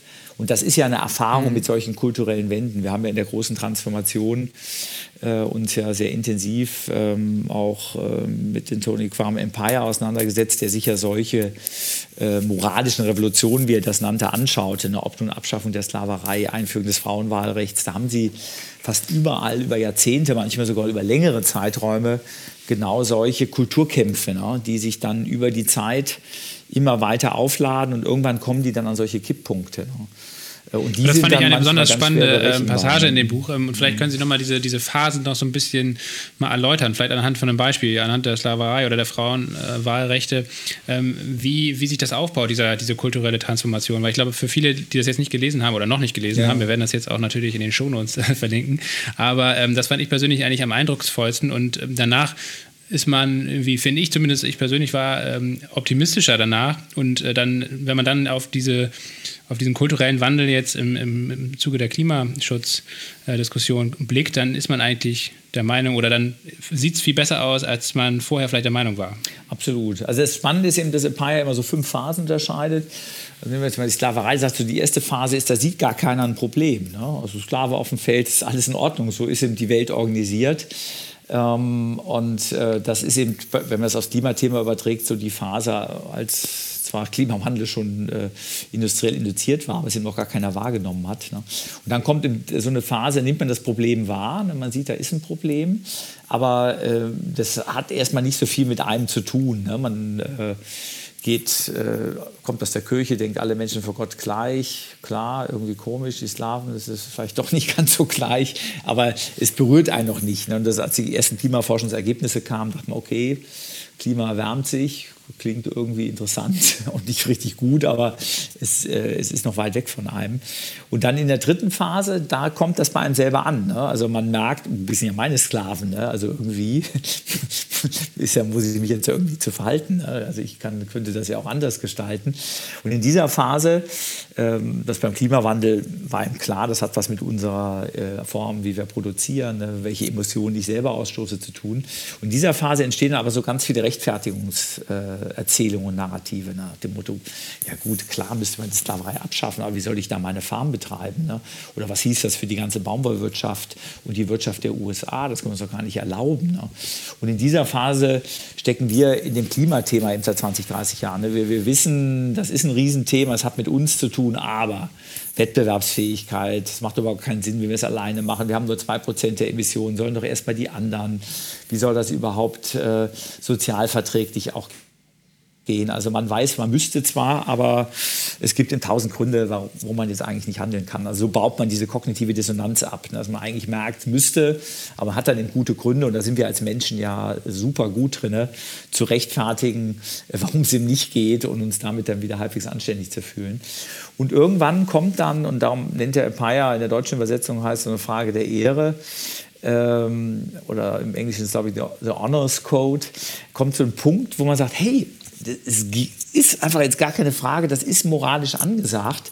Äh, jetzt auch da noch so viele tausend Gründe, warum es nicht geht. Wir müssen das jetzt einfach tun. Das ist so eine Art Ruck, der durch Gesellschaften geht. Ne? Und dann kriegt das Ganze plötzlich ein Riesenmomentum. Ne? Das haben wir bei der Abschaffung der Sklaverei gemerkt.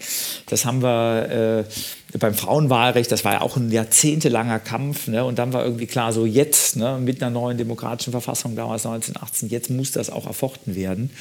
Und äh, das, was über Fridays for Future passiert ist, auch diese Form des Aufbegehrens hat viel damit zu tun. Das sagt man hier, wir als junge Generation, Leute, ihr könnt uns noch wieder einem vom Pferd erzählen, warum das eigentlich nicht geht. Das muss jetzt einfach gehen, ne? weil hier geht es um einen grundsätzlichen moralischen Kompass. Und die fünfte Phase, die ist immer ganz schön, sagt Empire, wenn man dann zurückblickt, kann man kaum noch jemandem erklären, warum es mal anders war. Ne, wenn die Urgroßmutter der Enkelin erklärt, ja, weißt du, ich durfte gar nicht wählen. Ne? Und Urenkel mir anschaut, hey, Oma, wieso durftest du nicht wählen? Ich habe gerade mir mal die Wähleranalyse bei der AfD angeschaut. Ich hätte ja verstanden, wenn Männer hätten nicht wählen dürfen. Aber warum gerade ihr Frauen nicht? Ihr seid doch die viel vernunftbegabten. Also äh, da kann das keiner mehr nachvollziehen. Und äh, das haben wir ja auch bei vielen Umwelt- und äh, Themen, wenn wir heute schauen, was das für Kämpfe waren, in den 60er und 70er Jahren die ersten Fußgängerzonen umzusetzen. Ne? Du sitzt heute in Cafés in den tollen Fußgängerzonen und sollst dann deinem Enkel, Enkel nochmal erklären, weißt du, Opa, der hat noch richtig dafür gekämpft, dass hier ständig Autos stehen und Autos durchfahren können und du nur erstaunt angeschaut wirst. Ne? Und das wird uns vermutlich, hoffentlich mit den Klimathemen ähnlich gehen. Es ist Wahnsinn, mit welch gestrigen Argumenten dann lange versucht wurde zu verhindern, das, was eigentlich längst angesagt war, auch umzusetzen. Ne? Wie, ihr durftet damals 200 auf Autobahnen fahren, also wie schräg war das denn? Und da habt ihr dafür gekämpft. Ne? Genauso wie in der USA dafür gekämpft wurde, dass jeder in einem Supermarkt auch mal ein kleines Massaker veranstalten darf. Boah, was war das roh und unzivilisiert? Und das habt ihr als völlig normal empfunden. Ne? Also da findet, und das ist ja der Ausdruck so eines Prozesses der Zivilisation, dass gesellschaftliche und gemeinschaftliche Werte zunehmend Teil des intrinsischen Wertekompasses werden ne? und den sozusagen den Optimismus in unsere grundsätzliche Fähigkeit zur Humanität und Sozialität damit stärken. Ne? Wir sind natürlich immer wieder als Menschen in der Lage, das innerhalb kürzester Zeit und in radikalster Form auch zu negieren. Aber wenn man sich die letzten 400, 500 Jahre Zivilisationsgeschichte anschaut, gibt es schon so einen gewissen Grundoptimismus, dass wir dieses eigentlich in uns liegende humane Potenzial durchaus entfalten können. Ne?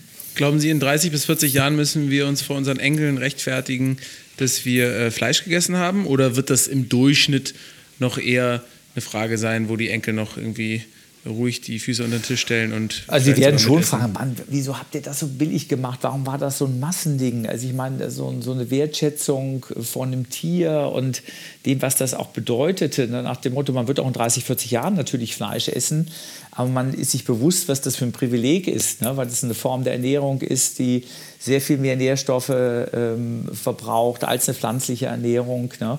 und weiß das plötzlich auch wertzuschätzen und sagt, boah, was, was, was, was, war das, äh, ja, sagen wir mal, schon roh, ne, dass ihr das sagen, Fleischberge vertilgt habt. Ne? So wie wir jetzt auf die Ritter schauen, die dann irgendwie rülpsend die Knochen hinter sich warfen und das damals auch mhm. normal war und hätte man versucht, das über ein Dekret abzuschaffen, alle gesagt hätten, damit raubt ihr uns das Einzige, was das Leben zufrieden macht, wird man das, glaube ich, als sehr unzivilisiert einstufen. Ne? Also ich glaube, das. Aber Sie äh, glauben, in 30 bis 40 Jahren werden die meisten Leute in Deutschland noch Fleisch essen? Ja, aber in einer, in einer sehr viel bewussteren Form. Ne? Also ich glaube, das mhm. Essen von Fleisch ist eine solch tiefe kulturelle Konstante in der menschlichen Entwicklungsgeschichte über die 3.000 bis 4.000 Jahre. Aber äh, es wird mit einer ganz anderen Wertschätzung passieren. Ne? Und limitiert wird das vermutlich einfach über ein Verständnis darüber, wie Tiere in angemessener Weise gehalten werden. Dadurch wird Fleisch sehr viel teurer auch werden. Ne? Und es hat eben einfach dann auch eine ganz besondere Qualität. Mhm. Sie haben eben von jetzt haben Sie, ja, Sie haben eben von dem äh, diesen also ein paar Jahr äh, von diesen gesellschaftlichen Kipppunkten gesprochen, also ab wann es dann plötzlich ganz schnell geht. Und Im Klimasystem spricht man ja auch immer von Kipppunkten.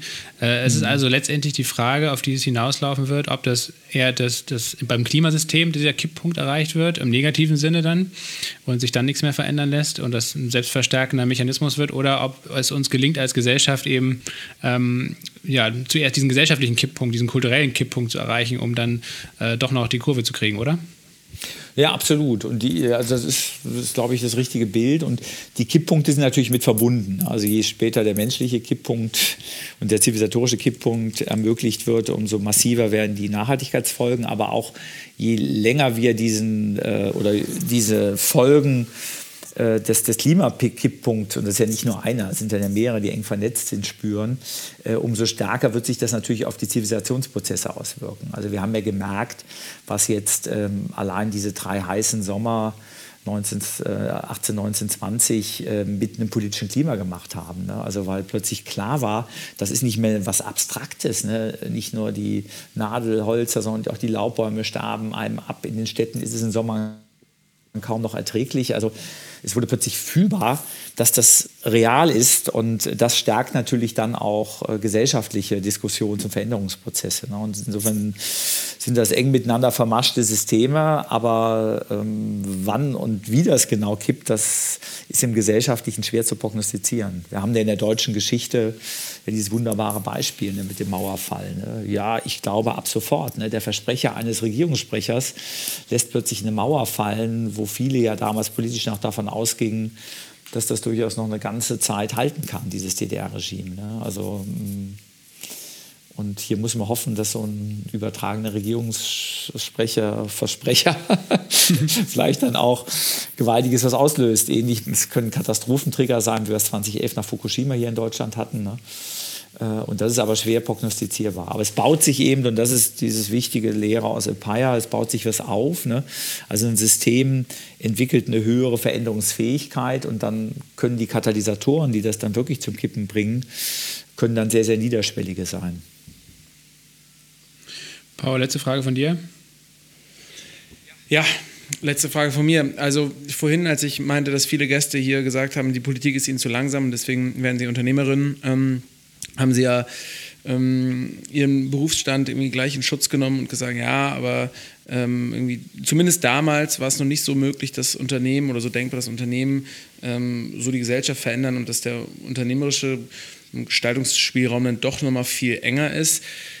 Ich glaube zumindest, dass sich das irgendwie geändert hat. Also, dass man als Unternehmerin ähm, schnell Dinge umsetzen kann, durch die Märkte äh, auch schnell irgendwie Ideen fast schon systemisch ausbreiten, verbreiten kann.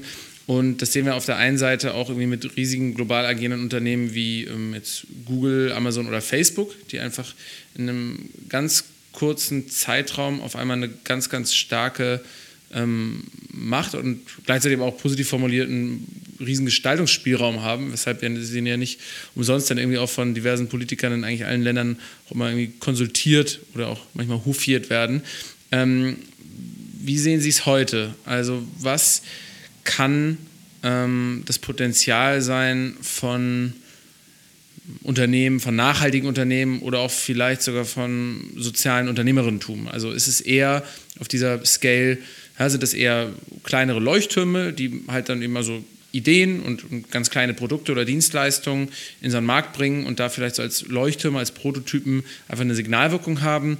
Oder glauben Sie, dass das wirklich ein riesigen systemischen Effekt haben kann, wenn jetzt Ideen wie meinetwegen das Verantwortungseigentum oder äh, äh, große nachhaltige Unternehmen auf einmal irgendwie, weiß ich nicht, zu, zu Unicorns, zu Unternehmen mit Milliardenbewertung geben werden, dass ähm, dann einfach, wenn 10 bis 20 Prozent der Wertschöpfung von solchen Unternehmen oder Märkten einfach vielleicht wieder zurückgeführt werden in die Gesellschaft, um irgendwie Impact, um Wirkung zu erzeugen, dass das sogar dann einen großen Beitrag äh, zu ähm, ja, einer, einer wirklich nachhaltigen Alternative oder Zukunft werden kann. Ja, ich bin ja ganz bei Ihnen. Also Unternehmen spielen heute eine Schlüsselrolle in der Transformation. Wir haben ja auch in diesem Buch zur großen Transformation deswegen den Unternehmen so einen breiten Raum auch gewidmet. Und ich glaube, die ähm, Frage, welche Wirkung hängt sehr, sehr stark vom Unternehmenstypus ab. Also wir haben ja bewusst nach, auch nach Eigentumsformen differenziert. Gerade die großen kapitalmarktorientierten Unternehmen, die bewegen sich natürlich weiterhin auch in einer Shareholder-Value-Logik, aus der sie nicht herauskommen. Aber dadurch, dass sich die Shareholder-Value-Logik zunehmend Richtung Sustainability verändert, ne, weil regenerativer Energienausbau ist ein Riesengeschäft. Ne? Äh, entstehen natürlich durch diese Unternehmen jetzt gewaltige Hebel. Ne? Die mobilisieren die Investitionen, das Kapital. Ne? Das gilt bei den Energieversorgern, wenn es jetzt um den globalen Ausbau erneuerbarer Energien geht. Sie merken es jetzt gerade, diese hohen zweistelligen Milliardenbeträge, die die großen Automobilkonzerne den Umbau in die Elektromobilität auch finanzieren. Also da ist eine hohe Hebelkraft, wenn sich durch veränderte politische Randbedingungen, veränderte Konsumpräferenzen, Präferenzen das dann plötzlich in den Schnittbereich des Shareholder Values bewegt. Und auf der anderen, im anderen Extrem haben sie eben all das, ähm, was öffentliches Unternehmertum ist, genossenschaftliche Dinge, Social Entrepreneurship, also wo unternehmerische Form des Handelns eingesetzt wird, um sich insbesondere am Impact zu orientieren. Ne? Und ähm, immer mehr, gerade natürlich auch jüngere Gründerinnen und Gründer, sind gar nicht getrieben äh, durch eine, jetzt eine Einkommensmaximierung, sondern die wollen Purpose erzeugen, Sinn. Ne? Und früher wären die vielleicht in einen großen Konzern gegangen oder zu einer klassischen strategischen Unternehmensberatung. Heute tun sie sich mit Gleichbesinnten zusammen und gucken, durch welche Form des Unternehmertums bringe ich einfach Themen voran, äh, die, die angesagt sind. Und wenn sich sagen wir mal, die brillantesten Gestaltungs- und intellektuellen Ressourcen in diese Bereiche verschieben, dann entsteht da natürlich auch eine gewaltige Kraft. Ne? Und wir müssen, also jetzt auf einer Ebene der Stadt ist es zum Beispiel dann auch wirklich relevant zu gucken, welche Form der Wertschätzung kann ich eigentlich dort, wo ich es noch steuern kann, wie organisieren. Also wir werden in den nächsten zehn Jahren in den Städten entscheiden, wer mit der Wertschöpfung durch urbane Mobilität sein Geld verdient. Und dann wird es die Frage sein, ist das ein Google ähm, oder ein Uber äh, als börsennotiertes Unternehmen in Kalifornien oder werden es die äh, Stadtwerke vor Ort sein oder vielleicht auch eine Bundesbahn in öffentlicher Hand, um zu gewährleisten, dass das, was an Wertschöpfung dort passiert und was an Gewinnen erwirtschaftet wird, wieder in das System investiert wird. Und in der Art und Weise, wie wir jetzt zum Beispiel die Mobilität Mobilitätsmärkte der Zukunft organisieren, bestimmen wir das auch ein Stück mit. Ne? Also insofern ist das ein, wirklich ein Doppelpassspiel zwischen unternehmerischem Handeln äh, auf der einen Seite und dann kluger äh, Gestaltung von Rahmenbedingungen. Aber was wir auf jeden Fall brauchen, ist unternehmerischer Elan und Unternehmensgeist. Ne? Also ich meine, das äh, aber das brauchen wir eben nicht nur in den Unternehmen selber, sondern es ist auch gut, wenn wir das in NGOs, in der Politik und in der Verwaltung ein Stück haben.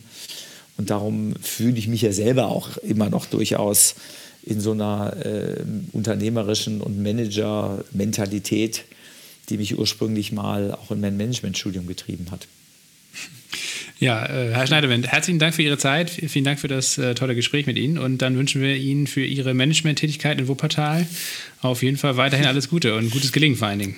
Das ist lieb, ganz herzlichen Dank, hat Spaß gemacht. Alles Gute. tschüss. Dankeschön, tschüss.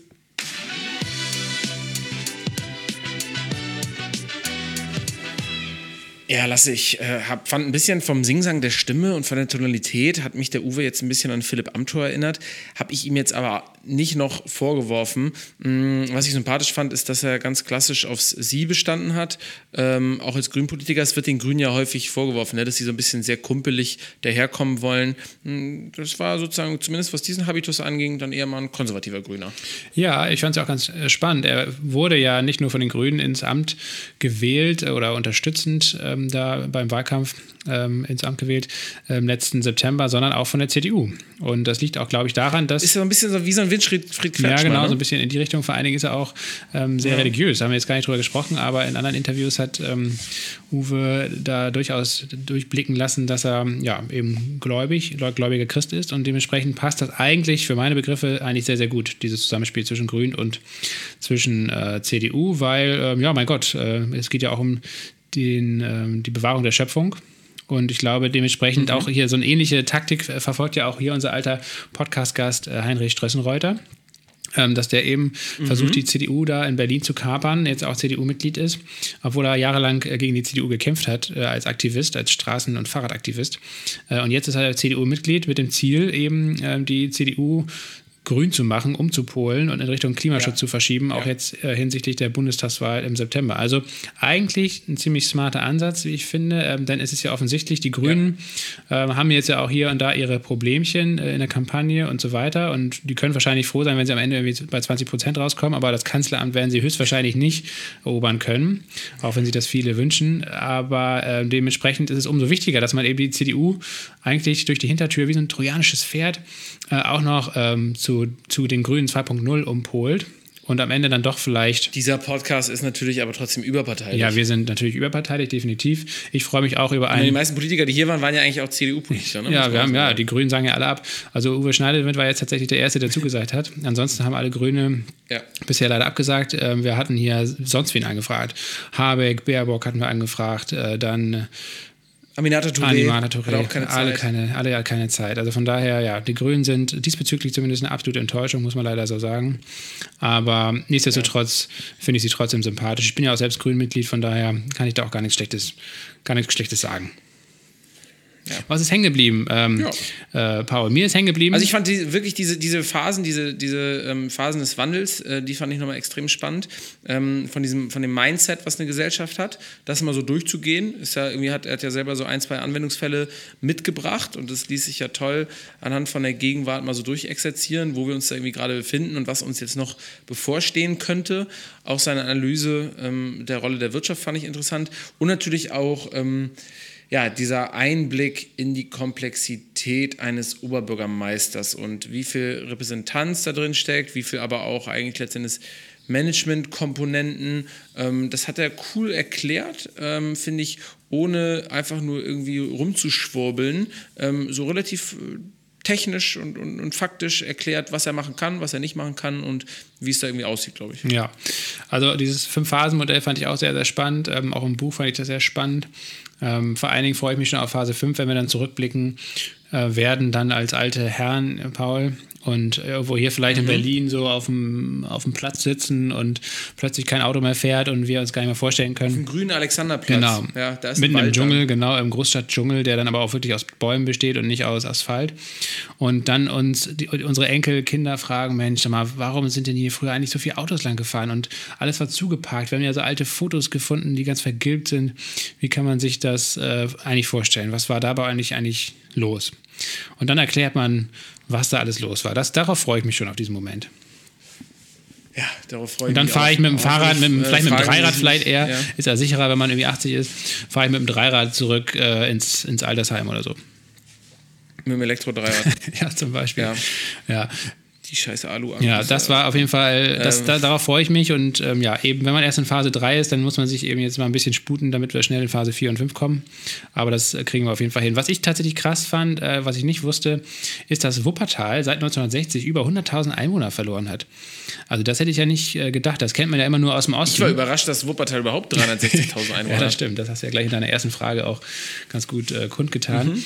Ähm, ja, aber dass, dass das sogar mal eine knappe halbe Million waren zu Hochzeiten in den den 60er Jahren, das hätte ich zum Beispiel echt nicht gedacht. Da ist ja viel Potenzial und viel ja. Leerstand vielleicht auch. Wenn jetzt hier der ein oder andere ja. äh, Immobilienspekulant zuhört, dann hat er hoffentlich sehr gut mhm. zugehört, denn ähm, Uwe hat ja auch ganz klar gesagt, in welchen Stadtvierteln jetzt auch durch seine Politik die Immobilienpreise in den nächsten zehn Jahren so richtig durch die Decke gehen werden. Da muss man jetzt natürlich nochmal schnell abstauben und nochmal richtig zuschlagen. Ist natürlich hier keine, keine Börsentipps, keine Anlagetipps hier verteilt Ganz, ganz wichtig, ja. Äh, Augenzwinkern. Ja, ja, ja genau. ein bisschen Ironie mit dabei. Aber nichtsdestotrotz glaube ich schon daran, dass, ähm, dass sich eben auch viele Innenstädte ähm, ja, zwar massiv wandeln werden, aber eben zum positiven Wandeln, weil welche Stadt, welche Innenstadt in Deutschland ist denn bitte aktuell oder jetzt auch vor Corona irgendwie attraktiv gewesen? Das war doch alles nur noch scheiße. Äh, von daher ist das Boah, vielleicht auch wirklich ja, eine, muss ich auch sagen. Also. Ist vielleicht diese Krise auch wirklich irgendwie endlich mal eine Chance, auch wenn das natürlich sehr abgedroschen ist, aber also viel, viel schlimmer kann es meines Erachtens oft nicht werden. Ich habe ja auch immer ähm, Kiel ja. vor Augen, unsere Heimatstadt.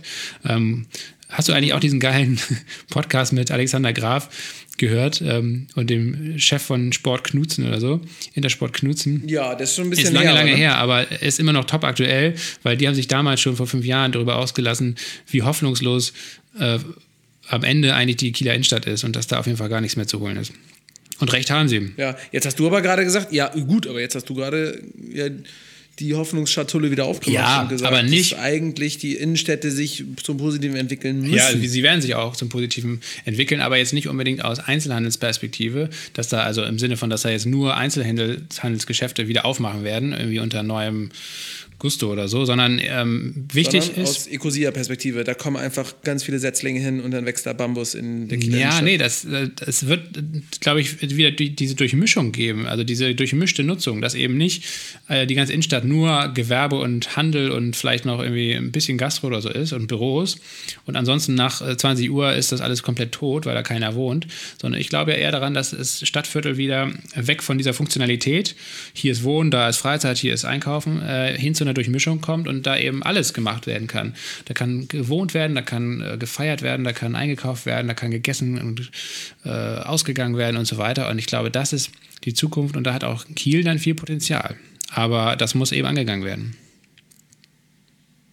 Ja, guter Ausblick. Ja. Möglich ist es. Und was auch noch eine Erkenntnis war, ähm, ja. Paul, und damit schließe ich ab, auch wir ähm, können irgendwann nochmal Bürgermeister werden und vielleicht sogar in Kiel. Vielleicht können wir uns das Amt auch teilen. Ähm, wenn wir jetzt in zehn Jahren sagen, komm, scheiß auf Berlin, lass zurück nach Kiel, ähm, dann sollten wir uns da unbedingt dann auch um das Amt des Bürgermeisters ja, kümmern. Ja, würde ich ehrlich gesagt nicht machen wollen. Nee, warum nicht? Also es klingt echt nach viel Stress, ähm, leicht überdurchschnittlich hoher Anerkennung. Ähm, klar, wirst wahrscheinlich vernünftig berentet, äh, nach so einer Oberbürgermeisterstelle. Aber ey, ist echt trotzdem viel verhandeln, paktieren und sonst was. Und also da hätte ich mir auch gedacht, Uwe, also wenn schon Politiker dann mach doch gleich hier irgendwie mal so Vorsitzender der Grünen oder Kanzlerkandidat oder sonst was. Aber klar, irgendjemand muss es machen und 360.000 Leute ist natürlich auch viel.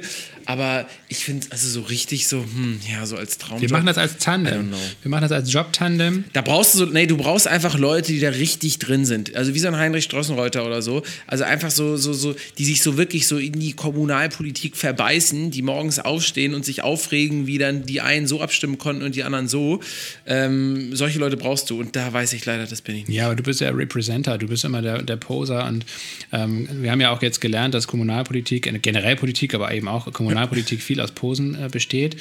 Ja, mhm. ja, also Hände schütteln und vielleicht mal so eine Schlaufe vor einem Spielplatz durchschneiden, ja, das genau. kann ich mir wiederum schon. Dann lass uns so, also ich werde Teilzeit-Oberbürgermeister. Ja, deswegen sag ich ja. Schön mit einem 10-Stunden-Modell. Jobsharing. Okay, Jobsharing. Du machst quasi die ganze ja. Kommunikation, du besuchst jedes Feuerwehrfest, äh, schneidest die Spielplätze auf und zu und ähm, ich kümmere mich dann um die Politik, mache die ganzen Abstimmungen im Rat ähm, und arbeite oh an den inhaltlichen Konzepten ja, und so weiter. Spaß.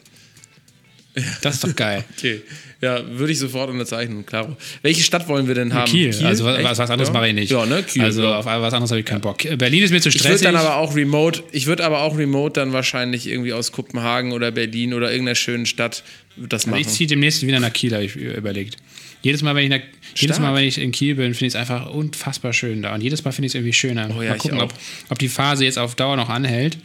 Ähm, also der, der Umzugskarton ja, ist noch nicht so. gepackt, so. aber also für die Zukunft, wenn ich nochmal aus Berlin wegziehen sollte, dann kann ich eigentlich nur nach Kiel ziehen.